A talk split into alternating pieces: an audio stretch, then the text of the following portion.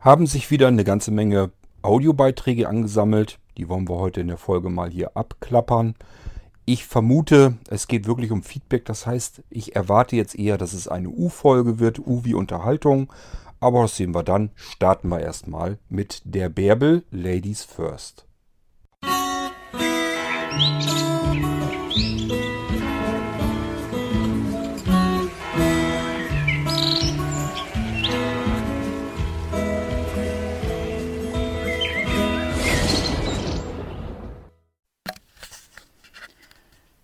Kurt, ich habe gerade meinen Messebericht aufgesprochen. Naja, gib mir die Note 2 bis 3. Besser geht's nicht. Also ich kenne meine Grenzen. Hallo Bärbel, ich meine auch. Ähm, deswegen mache ich ja diesen Podcast. Der bringt mich an meine Grenzen, was das freie Hineinsprechen in ein Mikrofon betrifft. Und du siehst, es gibt ja offensichtlich Leute, die sich das anhören. Gehörst du ja selber auch dazu. Also, man muss manchmal auch an seine Grenzen herangehen, um sich vielleicht in die Richtung so ein bisschen zu erweitern. Wenn man sich immer nur in dem Rahmen bewegt, den man gut kann, äh, dann wird, wird ja nichts, dann passiert ja nichts. Und ich denke immer, nimm es einfach als Übung. Äh, so wie du das jetzt machst, äh, in ein Mikrofon reinsprechen und äh, was auflesen, so arbeite ich auch an mir hier im Podcast generell. Und lass uns eben zusammen an unsere Grenzen rangehen und dann können wir uns in die Richtung auch noch ein bisschen verbessern. So würde ich es jedenfalls sehen. Übrigens nett, wie du meine technische Panne umschreibst. Aber du musst doch zugeben, dass die einfachsten Lösungen oftmals am schnellsten zum Ziel führen. Jetzt noch eine kleine Bemerkung zum, zum Podcast 152 ähm, in Bezug auf dieses Thema der Bücher. Ja, was, was soll ich dir dazu noch sagen zu, zu diesem Buch von der Grönland-Durchquerung?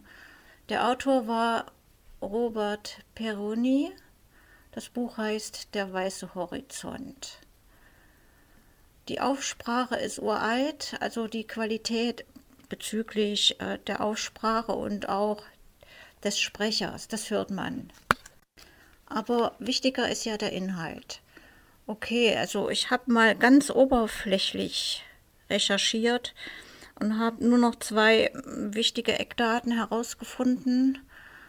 Robert Peroni ist Jahrgang 1944 und dieses Buch erschien wohl Anfang der 80er. Daraus schließe ich, dass diese Expedition durch Grönland in den 70er Jahren stattgefunden hat.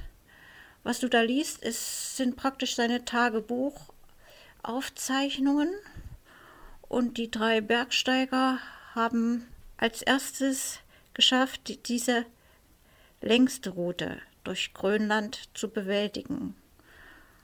Man erfährt, wie sie die Vorbereitung treffen. Sie haben sich spezielle Schlitten anfertigen lassen die mussten also die ganze Last tragen, die sie benötigten und mussten diese Schlitten auch selber ziehen. Nicht, nicht wie bei Amundsen und Scott, äh, die ja Schlittenhunde zur Verfügung hatten. Also ich habe beim Ende des Buches mir gesagt, was sind das für Menschen, die sowas machen? Ich ähm, würde sagen, die, die Begeisterung oder die Bewunderung und das Nichtverständnis, die haben sich bei mir so in etwa die Waage gehalten.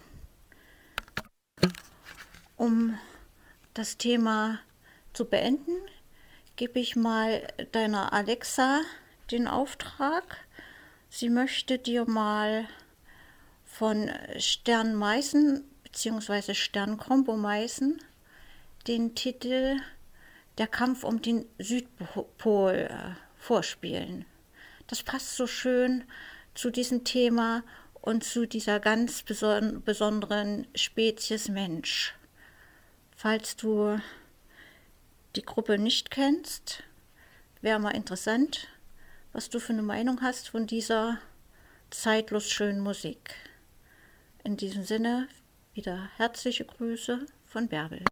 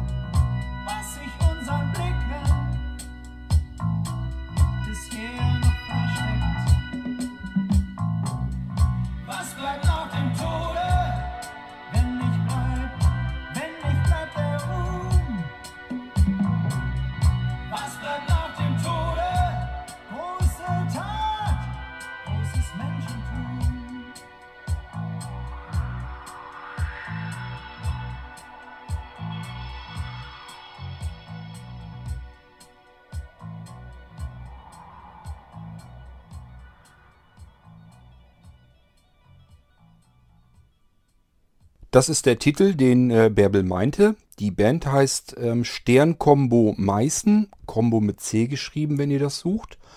Und äh, manchmal wird es auch einfach nur Stern Meißen geschrieben. Und der Titel heißt Der Kampf um den Südpol.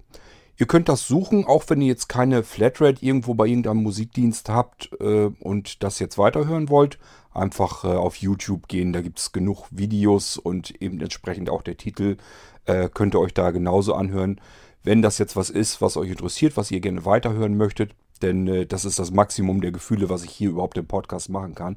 Auch damit möchte ich mit euch wetten, könnte ich schon Schwierigkeiten wahrscheinlich kriegen. Ähm, aber wenn ihr euch das weiter mal anhören wollt, einfach übers Internet gehen und äh, bei YouTube, wie gesagt, findet ihr das Ding auch, könnt ihr euch dort so oder so kostenlos in voller Länge dann anhören. Bärbel, ich muss mir das Ganze mal ein bisschen weiter anhören. Ich kann mit Bands, ja, wie soll ich sagen, ich kann mit einzelnen Titeln immer nicht viel anfangen. Ich möchte immer ganz gerne eine komplette Band hören, also ein komplettes Album. Ähm, ich war früher schon als Kind nie so drauf, dass ich mir irgendwie großartig Singles oder so gekauft habe, wenn überhaupt nur Maxi-Singles. Und meistens habe ich mir eben Alben gekauft. Für mich ist also das Album als solches ein komplettes Kunstwerk und da kann man einfach keine Stücke zwischen rausreißen und dann als Single äh, ja unterbringen und die dann nur hören.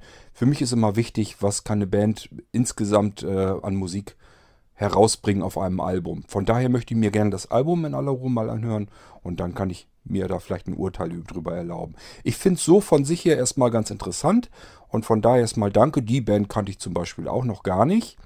Ähm, das heißt, ich finde auch noch immer wieder Sachen, die ich eben nicht kenne und die höre ich mir dann durchaus ganz gerne an. Werde ich dann also mit Sicherheit noch äh, jetzt in der nächsten Zeit dann mal tun. Vielen Dank für den Tipp. Tja, und dann habe ich noch Audiobeiträge von dem Wolf und von dem Niklas und äh, ja, ich versuche mal so ein bisschen die im Mix hier reinzuholen. Schaue ich mal eben, was wir da haben. Ihr kennt die Leute ja selbst auch schon, von daher brauche ich euch die wahrscheinlich gar nicht mehr großartig anzukündigen. Ihr kriegt es dann eh mit.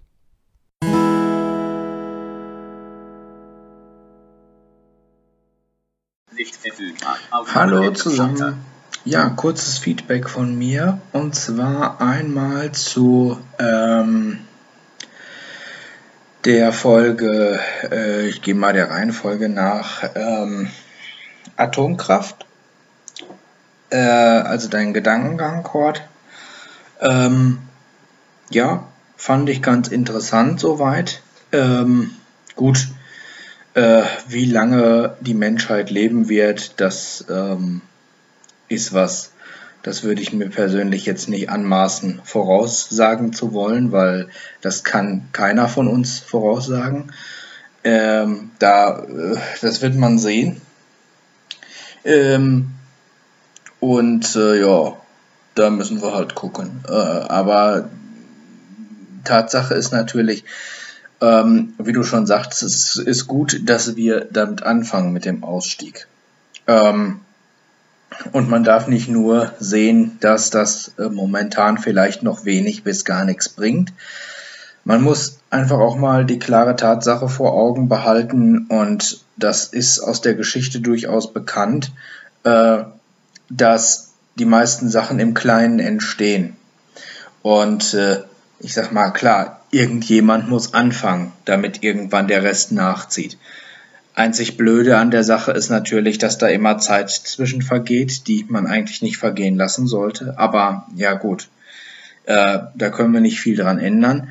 Nur ähm, umso wichtiger ist es halt, dass selbst wenn es im Moment unbedeutend erscheint, Deutschland anfängt mit dem Ausstieg. Weil irgendjemand muss anfangen und ähm, dann ist es nur noch eine Frage der Zeit, bis der Rest das irgendwann dann auch tut. Ähm, also von daher ist das schon durchaus wichtig und wird auch auf lange Sicht ähm, durchaus auch was bringen. Schlimmer wäre es zumindest, ähm, wenn wir jetzt gar nichts machen würden und einfach so weitermachen würden wie bisher. Dann wären wir weder ein Vorbild noch äh, würden wir irgendwas zur äh, Verbesserung äh, zu, äh, der Umwelt äh, auch auf Dauer beitragen. Also von daher ist das schon ganz okay und äh, ja, finde ich halt auch wichtig, dass man das macht, dass man sich da Gedanken macht. Ja, wie bei so vielem, man hätte sich's eigentlich viel früher denken müssen und können, aber äh, ja gut. Besser spät als nie. Ne? Gilt ganz eindeutig auch dafür. Ich glaube, bei uns hier in Deutschland kommt auch noch hinzu, wir können es uns leisten.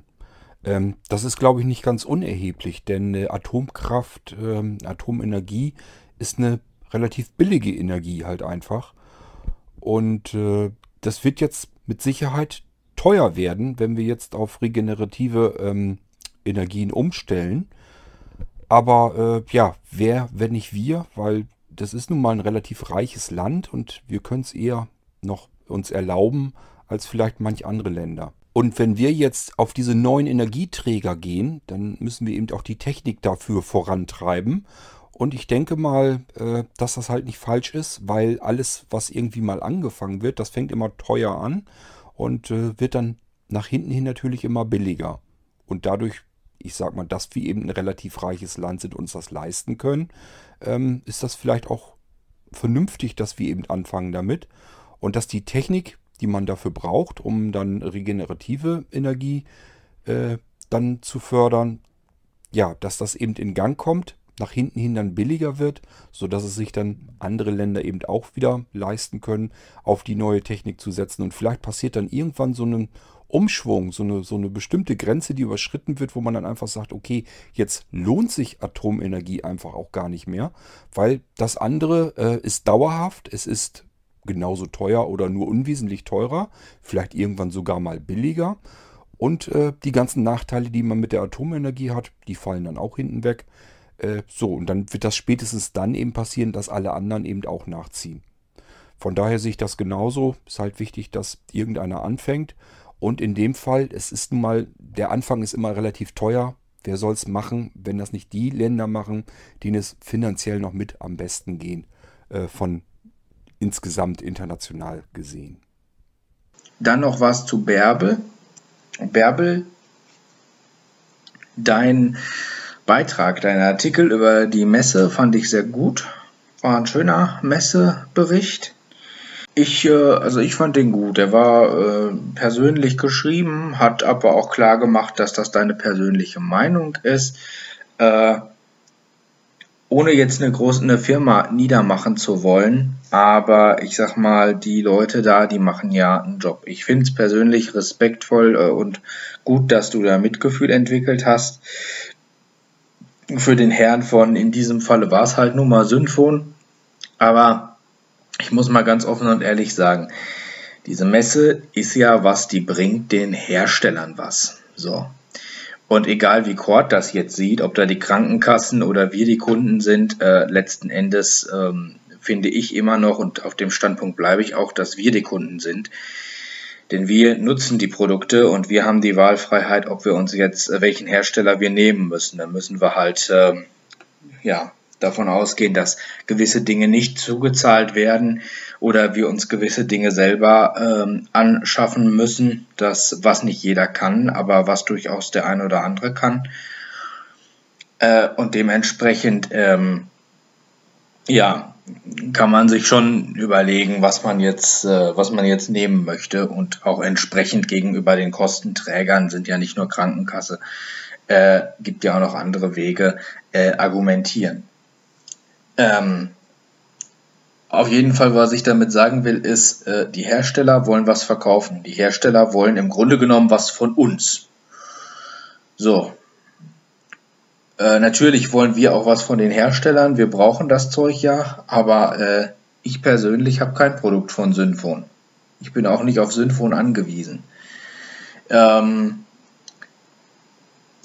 ich finde das dann immer so ein bisschen unprofessionell, wenn jemand genervt ist von so einer Messe und äh, das dann auch noch raushängen lässt und das dann auch noch zeigt. Ich weiß zwar nicht, inwiefern der gute Herr das gezeigt hat, aber ich finde, ähm, der Mann hat eine Firma, dass das stressig sein kann bei sich selbst, weil mein Vater selber eine Firma hat, aber dass man gewisse Sachen gegenüber den Kunden oder den Besuchern dieser Messe nicht unbedingt zeigen sollte oder muss, das äh, steht halt auch außer Frage.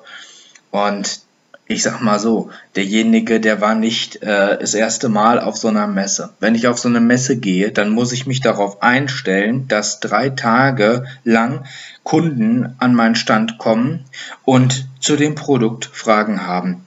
So funktioniert eine Messe. Dafür ist eine Messe gedacht.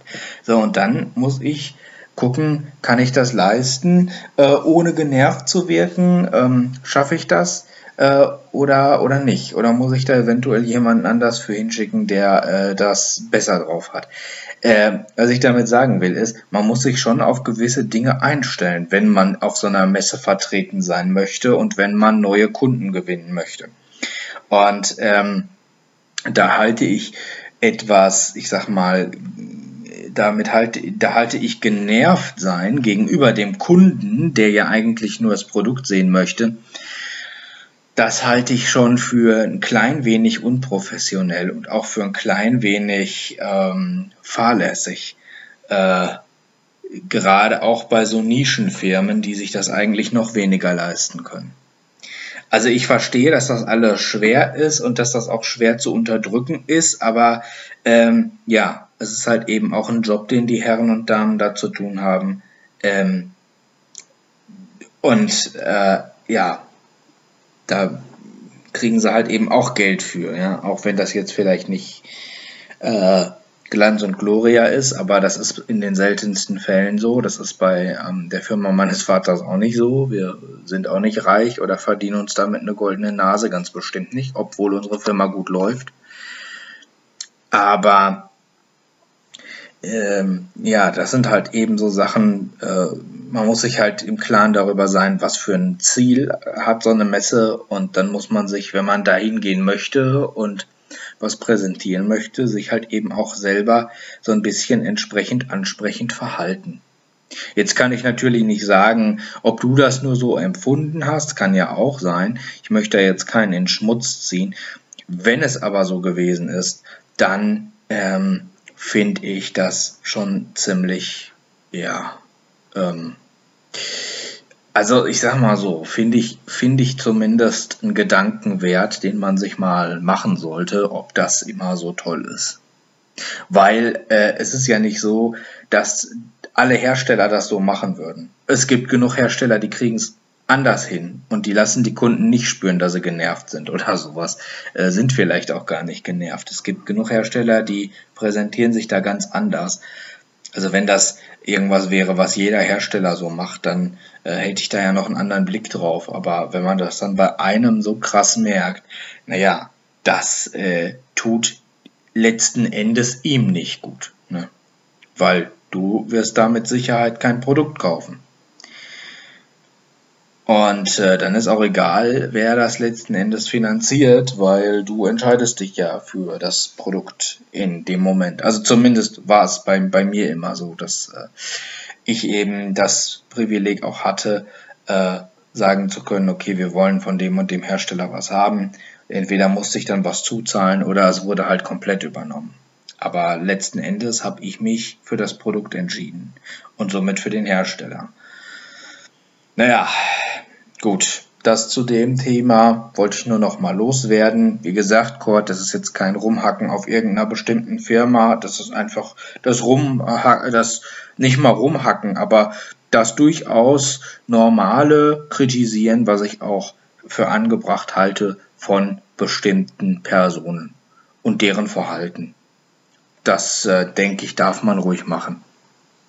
Okay, so viel dazu. Tschüss.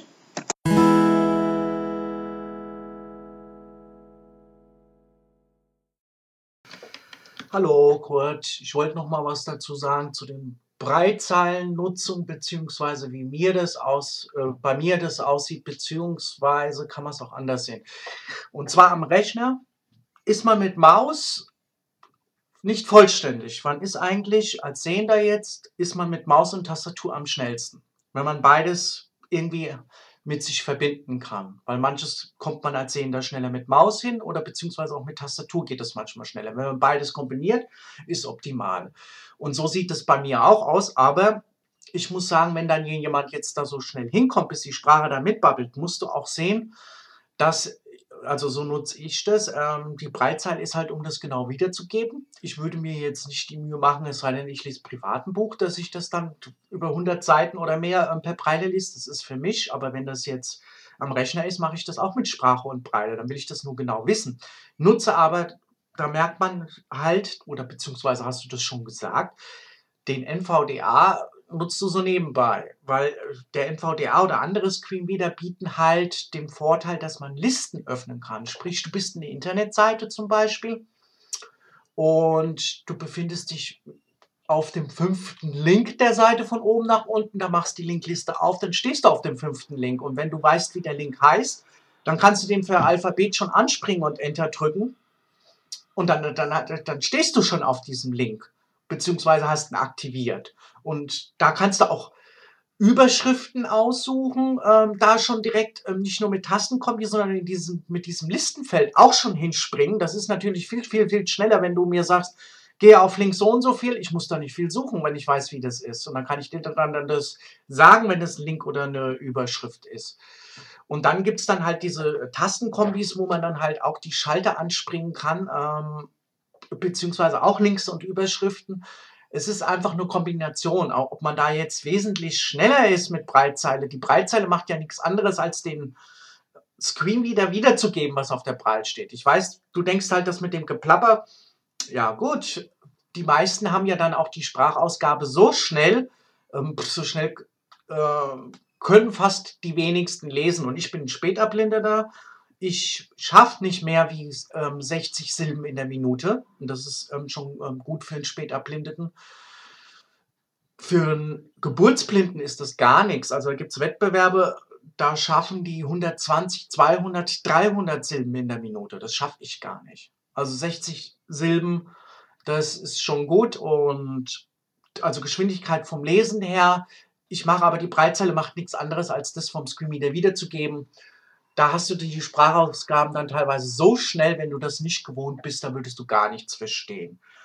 So, als Feedback wollte ich generell nochmal geben, wenn jemand was mit dem Screenreader mal vorspielt. Ich glaube, der äh, Alex war es, der nicht Alex heißen will. Jo. Ähm, ja, wenn er was vorführt, ich mache das generell auch. Meine Sprache ist natürlich für mich selbst schneller. Aber wenn ich jetzt ähm, fremd, so Sehenden was vorspiele oder meiner Freundin auch, obwohl die blind ist, da ist es ihr viel zu schnell. Da muss ich das auf 50 Prozent runterschrauben. Und das macht man automatisch, wenn man anderen was vorspielt, weil ich nicht weiß, wie du schon gesagt hast, da hören Sehende mit, da hören auch Blinde mit. Es gibt auch Blinde, die lange schon blind sind oder auch geburtsblind, die mögen das gar nicht so schnell. Und daher ähm, ist es immer angebracht, das bitte dann, wenn man was vorführt mit dem Screenreader, das dann auch runterzustellen, dass die Personen das mitbekommen. Du hast es ja auch gemacht, Kurt. Ich kenne das noch von, ich glaube vom Conny, da hast du das auch ab und zu mal mit dem Voice-Over dann gezeigt und dann halt auch die Sprache runtergestellt. Und ähm, das wäre nur als Feedback ganz lieb, wenn, wenn die Leute auch mal dran denken können. Ich komme damit logischerweise mit, aber man muss auch mal an die Leute denken, die das entweder sich gar nicht so schnell einstellen oder auch an die sehenden Sehbehinderten, die das eventuell auch noch hören wollen. Weil wenn du dann nur hörst, so kommt es nämlich dann jemandem vor, der dann nicht mit trainiert ist, da macht es auch keinen Spaß. So, viel, so viel dazu. Ja, ich habe damit eigentlich ständig zu tun, weil ich bei jedem PC, den ich einrichte, die Leute wollen meistens in der Regel eigentlich die Eloquenz haben und wenn man die im NVDA so voreingestellt ist, wie sie eben voreingestellt ist, ist das vielen bereits zu schnell, obwohl die Rechner ja an Blinde gehen. Äh, es gibt also welche, für die ist das okay, die können das gut so verstehen. Es gibt aber ja auch Mehrfachbehinderte, das heißt, die können teilweise eben nicht mehr sehen, aber auch nicht gut hören. Und in dem Moment haben die ein Problem, wenn dieser Screenreader viel zu schnell plappert. Also auch ich habe da ständig mit zu tun, die Geschwindigkeiten runterzudrehen, damit diejenigen, die dann die Rechner bekommen und dann das erste Mal einschalten, ja, die können sich, es ist eben so, diejenigen, äh, die schnell hören können, können sich das ja völlig problemlos mal eben wieder schneller stellen, so wie sie es eben gebrauchen können. Aber diejenigen, die das Schnelle gar nicht verstehen können, haben dann ein Problem, wenn sie einen Rechner haben, wo der Screenreader viel zu schnell brabbelt.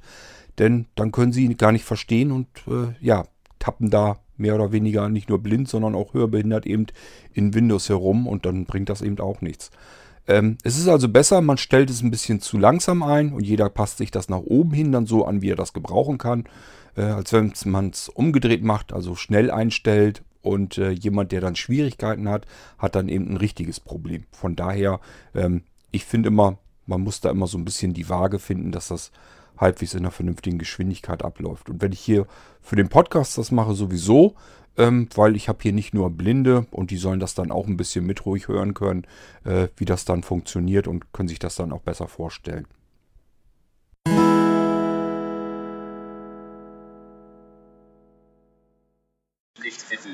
So, noch ein kleiner Nachtrag von mir und zwar an die Bärbel.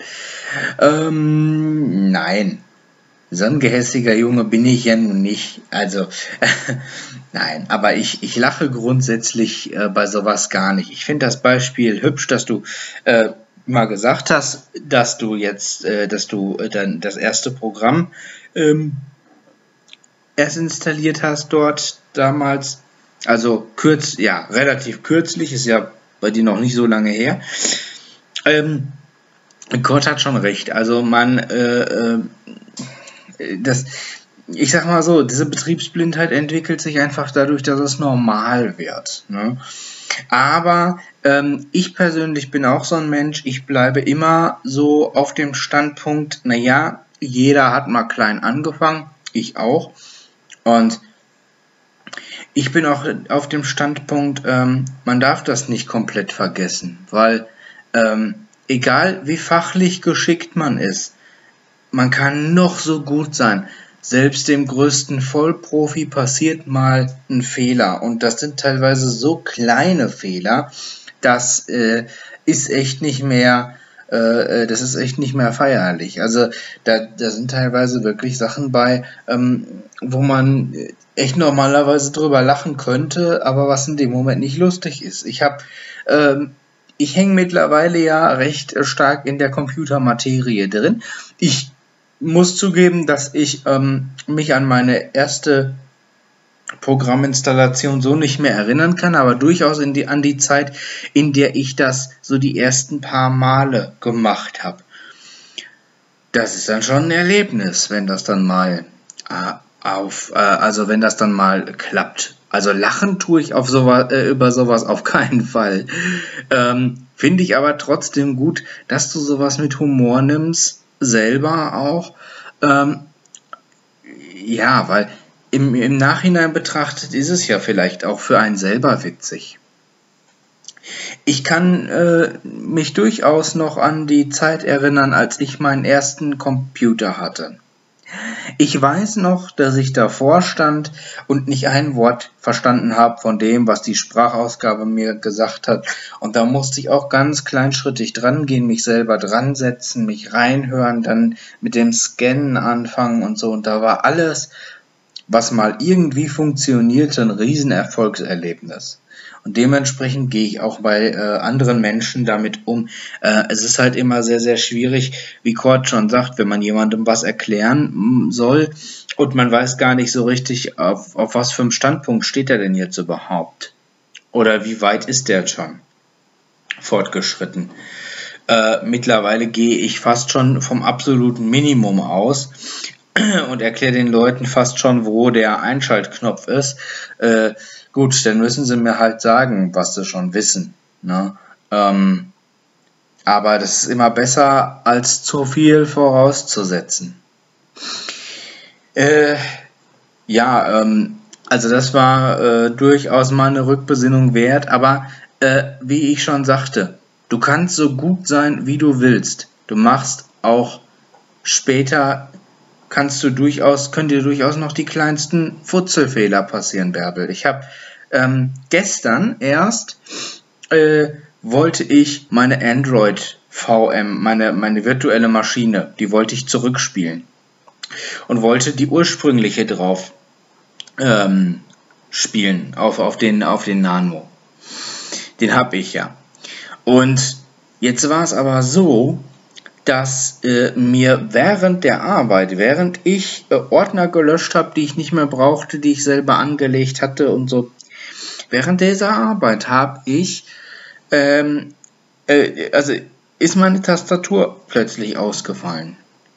So, und ich hatte wohl beim Einschalten des Computers schon gemerkt, dass die noch an war, aber habe mir da jetzt nichts weiter bei gedacht.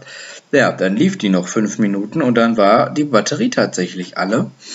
Ähm, da ist mir so eine Kleinigkeit passiert. Ich habe diese Tastatur tatsächlich am Samstagabend eingeschaltet, hatte mir äh, hier mit äh, jemandem noch einen Film angeguckt und dann lief die und lief die und wurde irgendwann weggelegt und die lief und lief und die lief bis zum gestrigen Tag, also bis äh, Dienstag, fröhlich durch. Ja, da ist dann auch mal die Batterie im Eimer, nicht? Also wenn man die dann so ein paar Tage durchgängig laufen lässt und ich glaube, ich hatte so vorher auch schon mal irgendwie einen Tag eingeschaltet oder so, das ist natürlich dann so eine Sache. Und da war ich so äh, durcheinander, weil das mir so das Konzept versaut hat und meinen Plan versaut hat, dass ich ähm, nicht mehr wusste, wo ich die Android-Maschine Also wo ich das Verzeichnis reinpacken sollte und wo ich das andere löschen sollte und wo ich das fand und so. Ich war, ich hatte so ein Brett vorm Kopf, dass ich Gott fragen musste, hör mal, äh, tut mir leid, aber wie funktionierte das jetzt nochmal? Wo war das denn jetzt alles nochmal? Und als er mir dann heute zurückschrieb, wo das ist, wo ich das finden kann und wo ich das alles hinpacken kann und, und, und das andere wegkopieren äh, kann und so weiter, äh, da habe ich mal für einen Moment überlegt und dann habe ich mich über mich selber geärgert, weil ich mir gedacht habe, naja, aha, super. Wenn ihr jetzt nicht so ähm, durcheinandergewirbelt worden wärst, dann hätte da auch selber drauf kommen können. Ähm, das war halt auch was. Ich habe bisher die VMs nur genutzt, aber ich habe bisher nie eine, ein virtuelles System zurückgespielt. Und ich musste daher auch noch nie was mit Kopieren und so machen. Das war dann wieder was Neues für mich, aber naja, da scheiterte es dann vielleicht auch, weil ich so aus dem Konzept geraten bin durch die Tastatur, scheiterte es plötzlich bei der kleinsten Kleinigkeit. Ne? Also das, das, das passiert selbst dem fachmännischsten Fachmann. Da soll mir bloß keiner kommen und erzählen, das wäre ihm noch nie passiert und das würde ihm auch nie passieren. Ähm, an dem Sprichwort, man soll nie, nie sagen, ist nicht umsonst was dran. Ähm, denn spätestens, wenn man sowas sagt, dann passiert es einem irgendwann. Also da, äh, da kann sich, glaube ich, keiner vor schützen. Ja, Hörbücher, muss ich sagen, äh, habe ich auch so meine Erfahrungen. Äh, ich bin selber nicht bei der DZB. Ist aber durchaus interessant, mal zu erfahren, äh, bis wohin sich so die Blinzeln-Computer verbreitet haben. Dass die DZB zum Beispiel Blinzeln-Computer hat, ähm, wie du gesagt hast, Kurt, hier im Podcast, das hätte ich zum Beispiel nie gedacht. Also das hätte ich jetzt irgendwie, ich weiß nicht, hätte da jetzt, wäre da nicht drauf gekommen. Aber kann man ja durchaus sehen, die haben sich ja schon doch einen Namen gemacht und sind gar nicht so unbekannt bei Blinden und Sehbehinderten. Oder zumindest, äh, ja, bei so Institutionen wie der DZB vielleicht nicht. Ähm, ich selbst bin nicht dort angemeldet. Ähm, ich habe auch kein Audible-Abo. Das hat aber den Hintergrund, dass mir äh, ähm, dass mich das Format bei Audible stört. Also ich würde sicher äh, gewisse Dinge finden bei Audible und ich fände es auch toll, wenn ich bei Audible was einkaufen könnte, aber die haben halt kein MP3-Format, die haben halt ihr eigenes Format, äh, was man relativ aufwendig dann wieder extrahieren muss, wenn man es auf MP3 haben will. Und das ist zum Beispiel eine Sache, die wird mich tierisch nerven. Da, äh, ja, Weiß ich nicht. Und gewisse Geräte können dieses Format einfach nicht abspielen. Klar, das kann jetzt jeder PC abspielen, aber äh,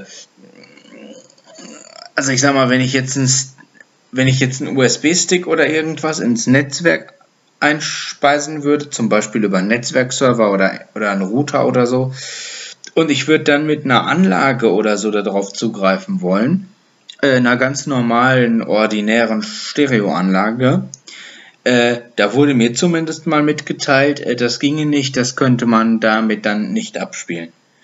Ähm, also mir persönlich erscheint dieses Format, äh, korrigiere mich Cord, wenn ich da falsch liege, aber mir persönlich erscheint dieses Audible eigene Format unheimlich unflexibel zu sein. Ich habe da ehrlich gesagt MP3 lieber, wo ich mir nicht Gedanken machen muss, wo kann ich das jetzt abspielen. Das hat mich bei Audible echt immer super me megamäßig gestört. Äh, ich meine, klar, auf dem Computer mit dem speziellen Abspielprogramm geht das auch alles, aber ich möchte es halt auch eben so ein bisschen flexibler haben. Und das war bisher zumindest, äh, was mir bekannt ist, die Lösungswege immer ein Sauaufwand, das Ganze dann in MP3 zu konvertieren. Das ist der Grund, warum ich bei Audible nicht bin. Ähm, äh, also, das weiß ich nicht. Irgendwie äh, hat mich das noch nicht so richtig gepackt, obwohl es da durchaus Hörspiele und Hörbücher gäbe, wo ich sagen würde, na ja, das könnte ja eventuell auch was für mich sein. Ja, ähm, Naja, also bei Hörbüchern, da kommt es bei mir auch sehr stark auf den Sprecher an. Ähm, in Fantasy-Welten und so kann ich mich sehr gut reinversetzen. Harry Potter fand ich klasse. Gelesen von Rufus Beck 1a. Kann ich nur jedem weiterempfehlen, der da ansatzweise was mit anfangen kann und das noch nicht gehört hat. Aber ich glaube, da gibt es wenige. Ähm, das ist wirklich super, das Ding. Äh, konnte ich mich auch echt drin verlieren. Ähm, ich habe da sowieso irgendwie einen Zugang zu. Aber äh, es gibt auch Hörbücher, naja, wenn die monoton gelesen werden oder einfach nur schlecht vorgelesen sind, aber dann wird es bei mir auch schwierig. Dann schlafe ich oftmals auch regelmäßig ein. Das merke ich dann auch. Ähm, äh, oder, oder, ja, wie Kurt schon beschrieb, die Gedanken driften ab. Und dann komme ich da auch nicht mit zurecht. Das, das hängt wirklich, also das, so ein Hörbuch steht und fällt mit dem Sprecher. Und ein Hörspiel steht und fällt mit der Machart und den Sprechern. Ähm, das auf alle Fälle. Ja, ähm, genau, das äh, vielleicht noch dazu. Äh,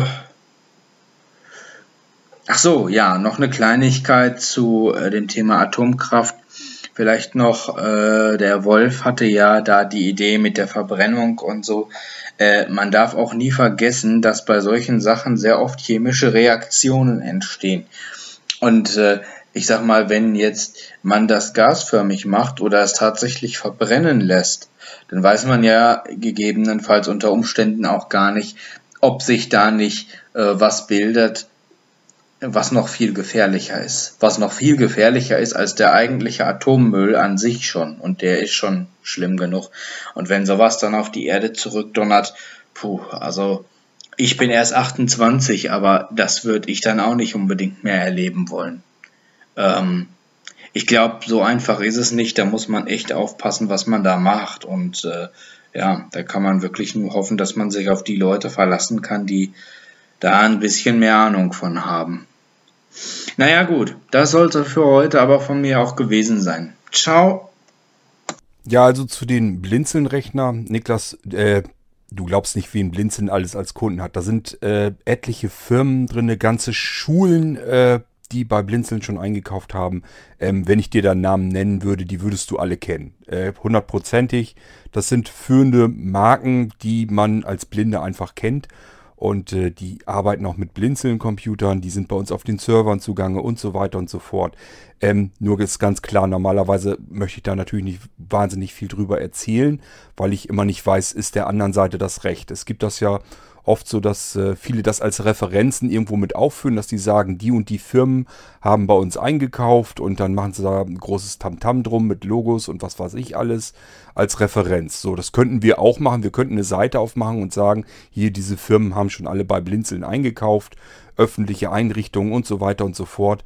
Und äh, man könnte da sicherlich irgendwie Werbung betreiben. Mache ich aber nicht, weil ich habe ja schon oft genug erzählt, letzten Endes, wir brauchen keine Werbung. Wir haben Aufträge mehr als wir verdauen, als wir verarbeiten können. Von daher ist das, glaube ich, uninteressant. Aber sei dir mal sicher, äh, wenn ich dir so ein paar Kunden nennen würde, da sind allerhand dabei, da würdest du sagen, oha, das hätte ich jetzt gar nicht gedacht. Ähm, da ist äh, DZB nur ein Beispiel. So, ähm, was haben wir denn noch gehabt? Ach ja, mit deinem Audible. Ja, also für mich, ich finde ich find Audible jetzt natürlich praktisch, weil es auf dem Amazon Echo einfach so direkt abspielbar ist. Das heißt, ich kann auf dem iPhone, auf dem iPad oder wo auch immer, kann einfach mir was raussuchen, mir Probe hören dort schon gleich, kann sagen, okay, das scheint mich zu interessieren. Sagt dann, jo, will ich haben, kaufe ich. So, und in dem Moment kann ich auch schon meinem Amazon Echo sagen, spiel mal mein Hörbuch ab. Und das ist eben ein Komfortgewinn, den ich habe, den mag ich sehr gerne. Das Format an sich interessiert mich persönlich nicht. Wenn das was ist, was ich mir gerne abspeichern möchte als MP3-Datei, dann tue ich das. Wir haben nach wie vor ein gesetzliches äh, Mitschneiderecht, das heißt, wir dürfen uns eigene Aufzeichnungen machen. Äh, das dürfen wir mit einem Videorekorder aus dem Fernseher, das dürfen wir mit einem Radiorekorder aus dem Radio. Äh, also selbst wenn man mit Kassette noch arbeiten will, kann man eben auch machen. Genauso gut kann man sich alles, was man im Internet hört, darf man sich natürlich mitschneiden. Nach wie vor, man darf sich eigene Sicherungskopien machen. Und wenn ich der Meinung bin, das ist etwas, das möchte ich in einem anderen Format haben, dann zeichne ich das auf, mache einen Mitschnitt davon und mache das in dem Format, wie ich es haben möchte. Und wenn das jetzt ein Audible-Buch wäre äh, und das Format gefällt mir nicht, dann lasse ich das eben das Buch über Nacht abspielen. Das geht ja, wenn das ein Buch ist, sieben, acht Stunden oder sowas. Und mache dann einen Re-Rekord von, also Mitschnitt. Das heißt, da läuft einfach im Hintergrund äh, eine Software mit, die das mitschneidet und dann im MP3-Datei abspeichert. Und im Vorderfeld ist meinetwegen äh, der Browser, der das dann abspielt. Und somit hast du dann eine Aufzeichnung im MP3-Format. Ich persönlich merke da jetzt keinen Unterschied. Also ist jetzt nicht so, dass das irgendwie qualitativ irgendwie deutlich schlechter wäre oder sowas.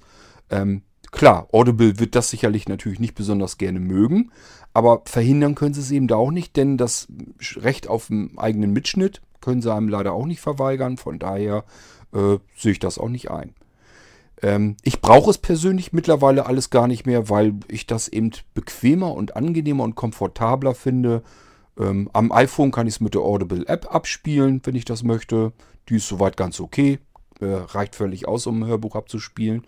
Ansonsten höre ich es eben am liebsten ähm, auf dem Amazon Echo, sage dann einfach, ich spiele mein Hörbuch weiter ab, kann dann, wenn ich dann irgendwann äh, sage, jetzt habe ich keinen Bock mehr, sage ich, äh, mach Pause und dann wird das auf Pause geschaltet und dann kann ich es mir woanders wieder weiter anhören. Ich habe also in mehreren Räumen so ein Amazon Echo drin und äh, ja, kann dann jederzeit sagen, jetzt habe ich Zeit, jetzt möchte ich mein Hörbuch weiterspielen und zwar von einem vernünftigen Lautsprecher, dass das vernünftig klingt. Ja, aber wie gesagt, das wäre jetzt für mich kein Ding jetzt, weswegen das jetzt scheitern würde. Mir wäre es scheißegal. Äh, von mir aus können die Leute machen, was sie wollen, die Streaming-Anbieter. Ähm, wenn ich das meine, ich brauche das in einem anderen Format, dann mache ich mir einen Mitschnitt damit und bringe das in das Format rüber, wie ich es haben will. Da muss ich keinen Kopierschutz umgehen. Das wiederum darf man nämlich nicht. Aber man darf sich Mitschnitte machen. Und die Technik gibt es her. Also das soll kein Problem sein. Jedenfalls ist das für mich kein Grund.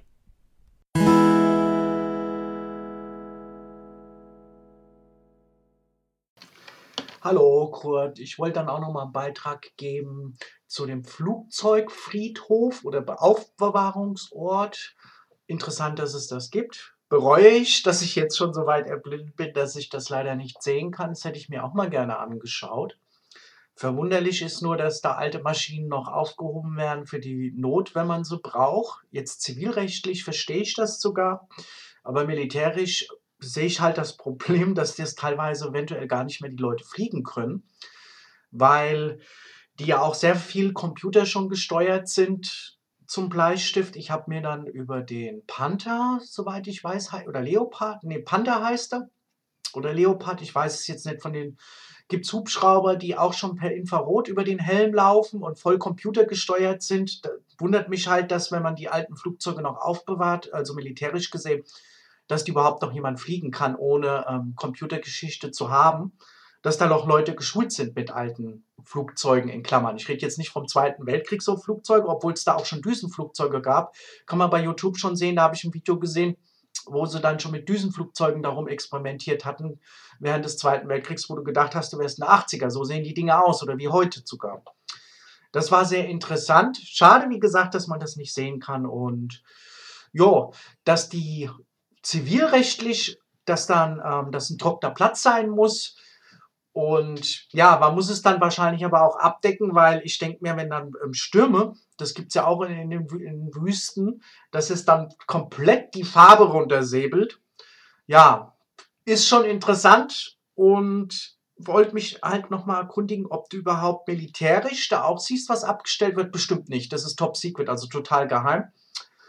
Siehst wahrscheinlich nur die zivilrechtlichen Geschichten da mit Google. Okay, mehr kann ich dazu nicht sagen, aber hochinteressant, dass es ähm, sowas gibt. Das war lustig, äh, beziehungsweise sehr aufschlussreich. Hat man nicht, habe ich nicht gewusst, dass das von Google per Satellit auch schon einsehbar ist für Otto Normalleuts. Okay, bis denn. Tschüss. Naja, der Taxenflug, ähm, Friedhof, Flugzeugfriedhof, ähm, der ist ja eigentlich hauptsächlich militärisch genutzt.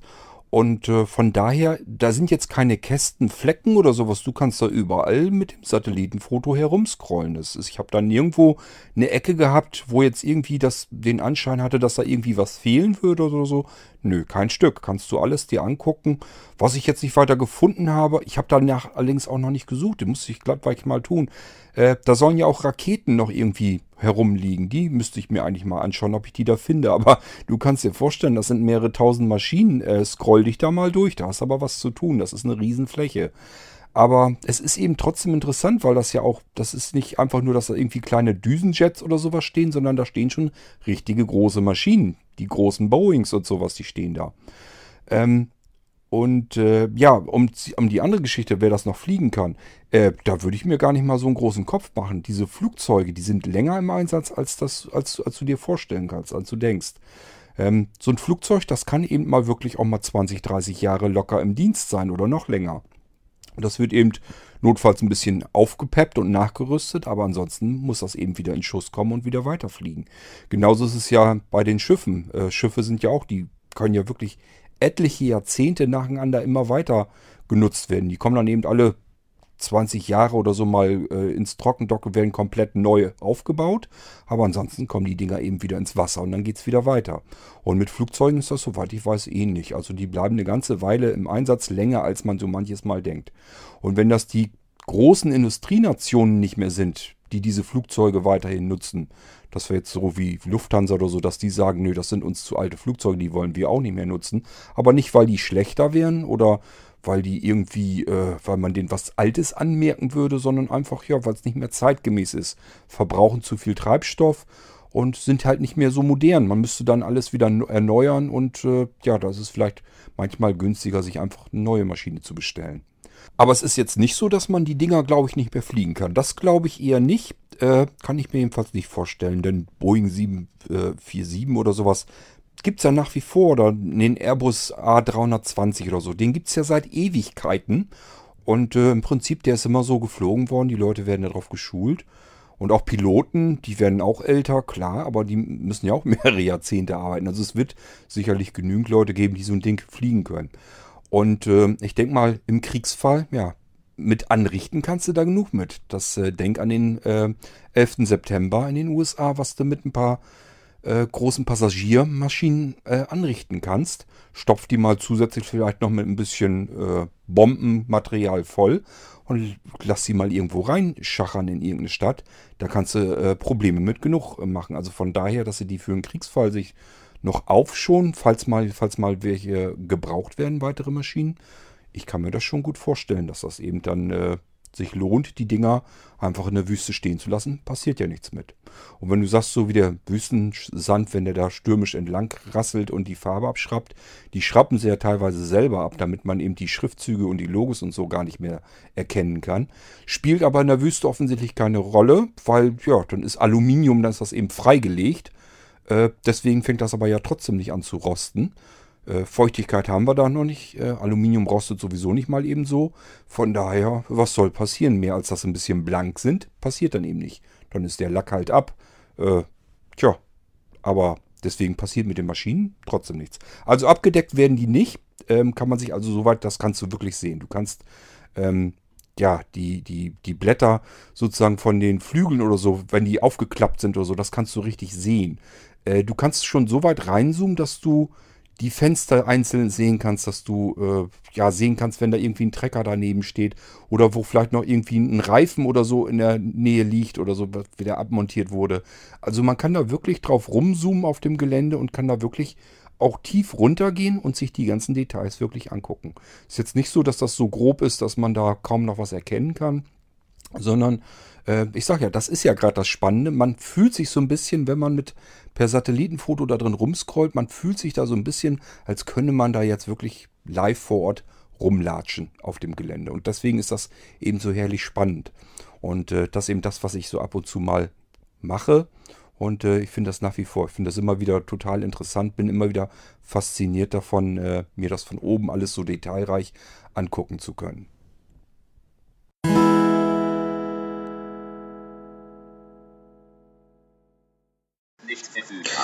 Hallo Wolf, hallo Kurt.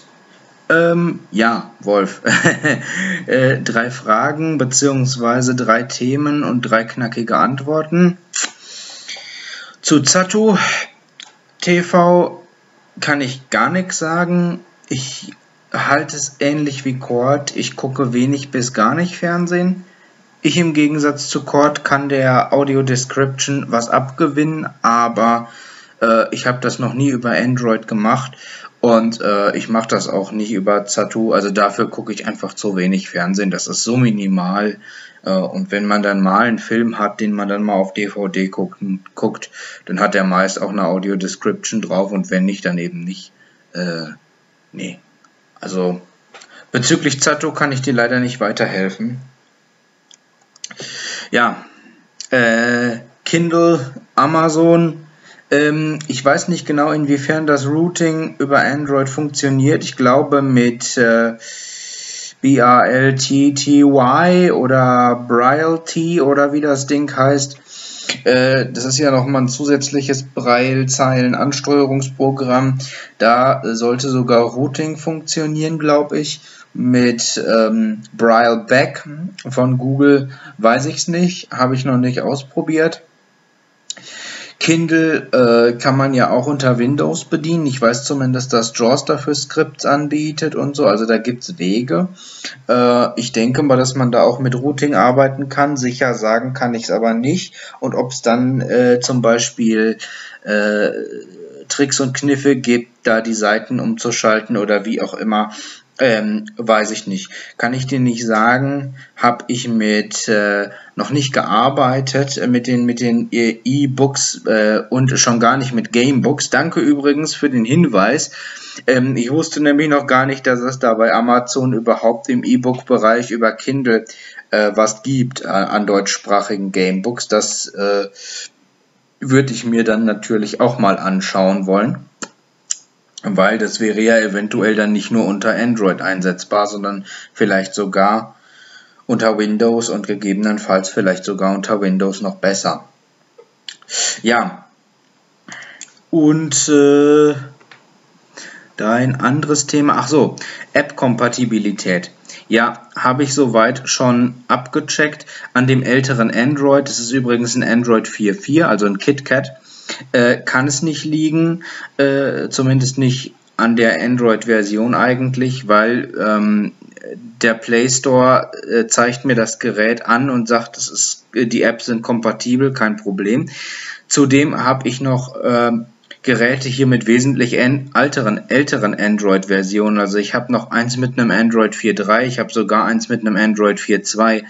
Ähm, die Gamebooks, gerade die sind eigentlich nicht so kompatibel kompliziert programmiert oder so speziell für Android programmiert, dass da, äh, dass es daran scheitern sollte. Da kann es eigentlich nicht dran liegen. Ansonsten wird der Play Store sagen, ist mit einigen Geräten kompatibel oder so und dann wäre das Gerät nicht gelistet. Also das kann eigentlich nicht das Problem sein, aber trotzdem vielen, vielen Dank für, äh, dass du dir da Gedanken drüber machst. Das ist lieb.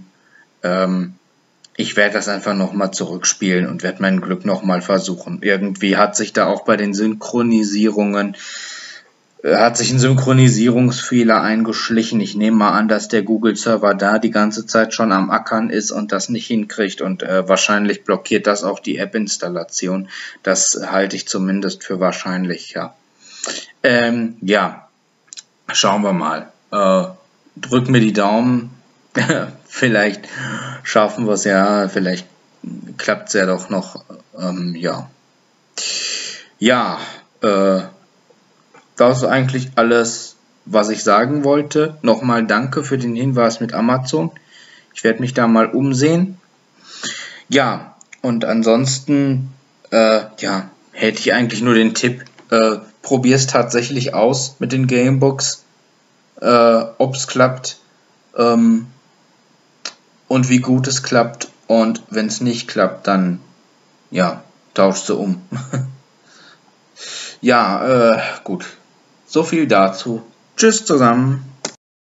Siehst du, Niklas, habe ich eben ganz vergessen. Mit deiner VM-Geschichte. Ähm, du bekommst dann ja, wenn du die Dateien austauscht, einmal eine Fehlermeldung. Wenn du die VM dann wieder startest, dann meckert er ja rum, dass er bei dir offensichtlich eine andere Hardware-Voraussetzung hat.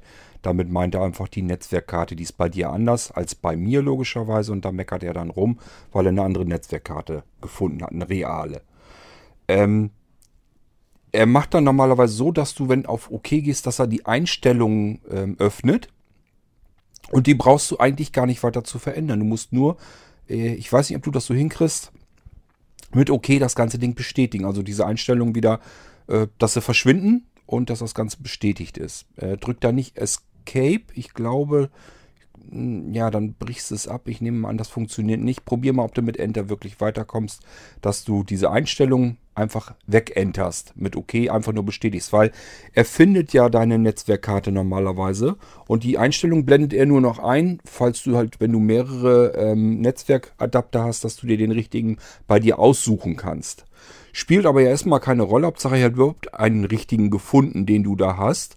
Und wenn du das nämlich so wieder bestätigend wegspeicherst, äh, dann ist das Ding eigentlich gegessen. Dann hat er deinen erfasst äh, den Netzwerkadapter und dann kannst du das Ding normalerweise ganz normal starten. Ja, und wenn es dann noch nicht funktioniert äh, und du vor Ort so keinen hast, der da mal eben drauf gucken kann, das ist, wenn du da irgendwie noch eine Meldung bekommst, es muss irgendeine Information sein, dass jetzt irgendwie, was hat er dann gefunden, ähm, wenn du da irgendwie die Möglichkeit hast, äh, dass er eine Meldung anzeigt, du kannst auf Ignorieren gehen und kannst da noch einen Haken hintermachen, dass er das gar nicht einblenden soll, dann mach das ruhig. Äh, Habe ich auch schon gemacht, dass er irgendwelche Meldungen hat, die interessieren gar nicht weiter, weil funktionieren trotz, äh, tut es trotzdem. Und äh, ja, dann habe ich auch schon mal einen Haken dran gesetzt, habe gesagt, ja, ignoriere diesen Kram, brauchst du gar nicht weiter zu überprüfen. Und dann ist das Ding eben weg. Also, ähm, wenn du da mal sehende Begleitung äh, vor Ort hast, der da mal eben drauf gucken kann, eben einfach, dass du die Einstellung bestätigst und wenn da noch Meldungen kommen, sag einfach, äh, ist mir egal, interessiert mich jetzt nicht, was du da noch zu meckern hast. Und wenn du gar keine Hilfe vor Ort bekommst, dann musst du Bescheid sagen. Dann müssen wir mal einen Termin abmachen, dass ich per Fernwartung eben bei dir drauf kann. Und äh, dann kann ich das eben machen. Aber es ist eigentlich nichts Kompliziertes. Es ist nur irgendetwas, was bestätigt werden muss. Und dann läuft die VM normalerweise wieder.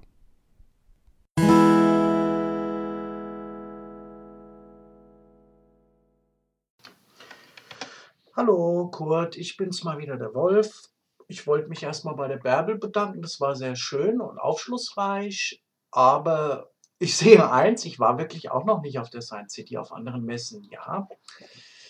Und dass sich da so nicht so viel verändert hat. Die Orcam, von der habe ich auch schon gehört, wenn sie interessiert ist und da noch Informationen braucht, kann sie sich ja per Audiobeitrag bei dir dann melden oder beziehungsweise per Mail. Ich hätte einen Podcast, wo eine das probiert und auch ausprobiert, wenn sie das nicht hat.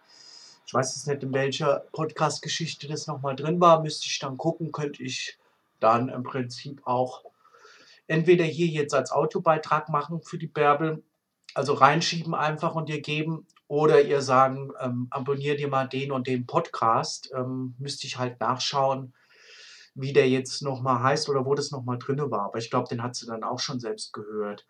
Aber was wollte ich sagen? Die Teile sind immer noch ziemlich schwer eigentlich, finde ich. Ne?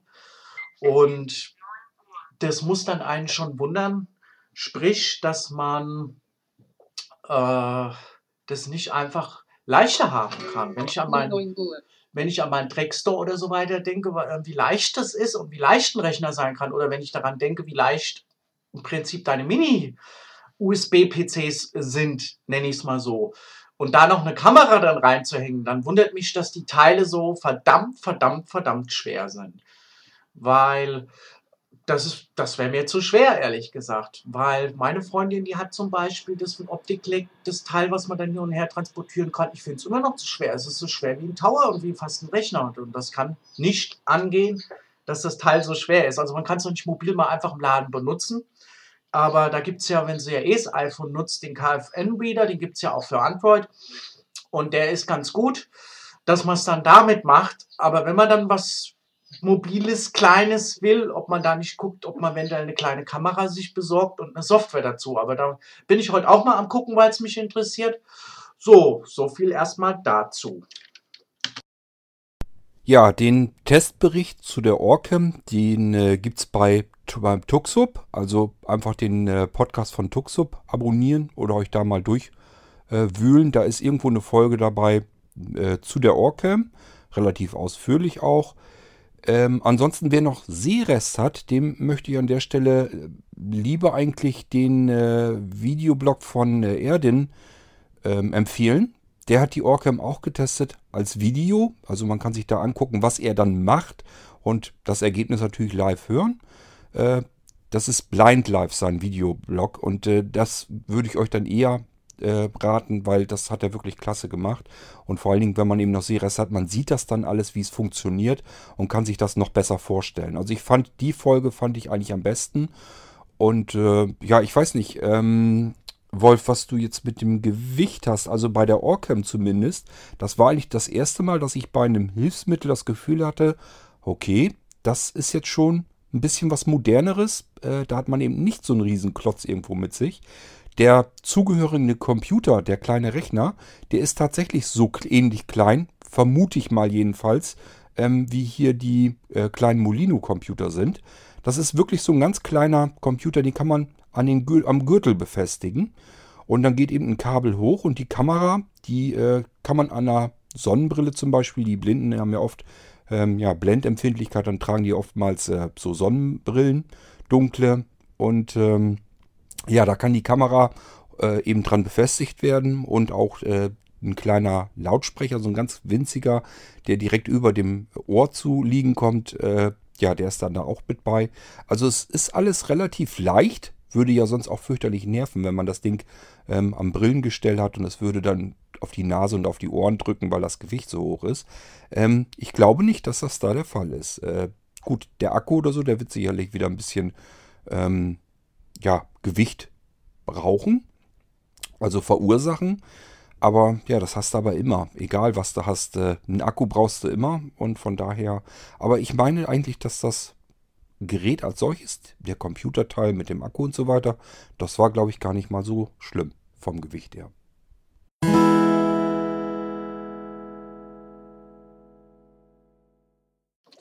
Hallo, ich wollte noch mal Feedback geben zum Zato-Problem. Das habe ich gelöst. Seltsamerweise, ich habe eine Geschwindigkeit, die ca. eine 16.000er DSL-Leitung betrifft. Auch ab Downloadrate wäre das eigentlich gegangen.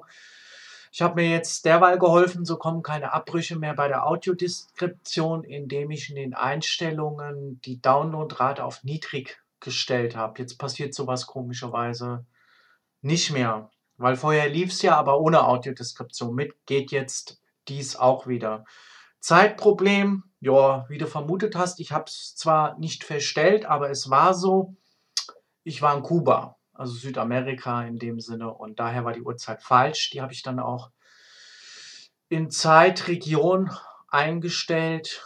Und jetzt geht dies auch noch. Okay, tschüss. Na prima, dann ist das Problem ja auch schon alles wieder behoben. Ja, so äh, findet sich eins zum anderen und irgendwie Probleme lösen sich nach und nach immer irgendwie wieder auf. Gut, dann haben wir die Folge auch komplett. Ich hoffe, ich habe keinen Übergang hier. Dadurch, dass ich euch so ein bisschen durcheinander mixen wollte, ähm, kann ich natürlich auch die Beiträge nicht einfach der Reihenfolge nach weg abtippen hier. Ähm, wenn ich die also auswähle, äh, die äh, der Audiobeiträge, die Dateien. Ähm, ich muss so ein bisschen kreuz und quer dann gehen. Aber ich meine eigentlich, dass ich alle Audiobeiträge erwischt habe. Wenn da noch einer bei ist, wo ihr dann sagt, äh, nee, den hast du vergessen, äh, sagt mir einfach nochmal Bescheid, dann liefere ich den beim nächsten Mal nach. Aber ich meine, ich hätte sie alle erwischt.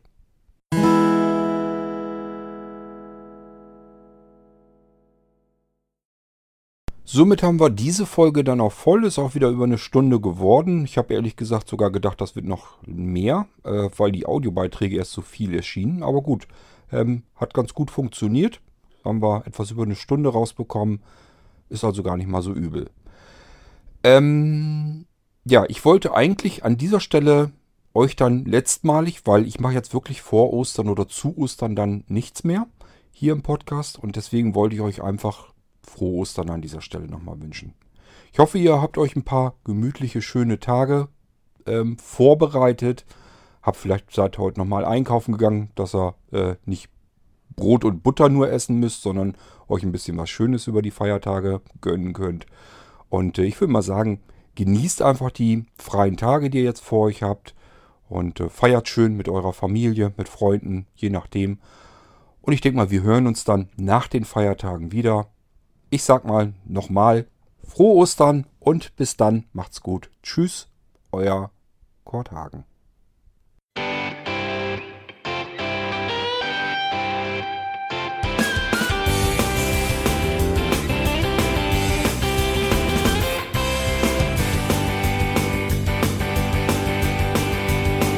Du hörtest eine Produktion von Blinzeln Media.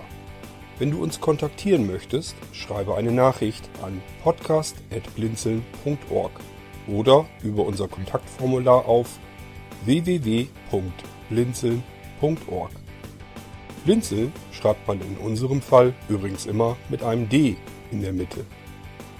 Sprich unter 05165 439 461 auch gern einfach auf unseren Podcast Anrufbeantworter. Dann können wir deinen Audiobeitrag in einer unserer nächsten Sendungen verwenden. Für Lob, Kritik und eine Bewertung bei iTunes danken wir dir und freuen uns, wenn du auch bei unserer nächsten Sendung wieder mit dabei bist.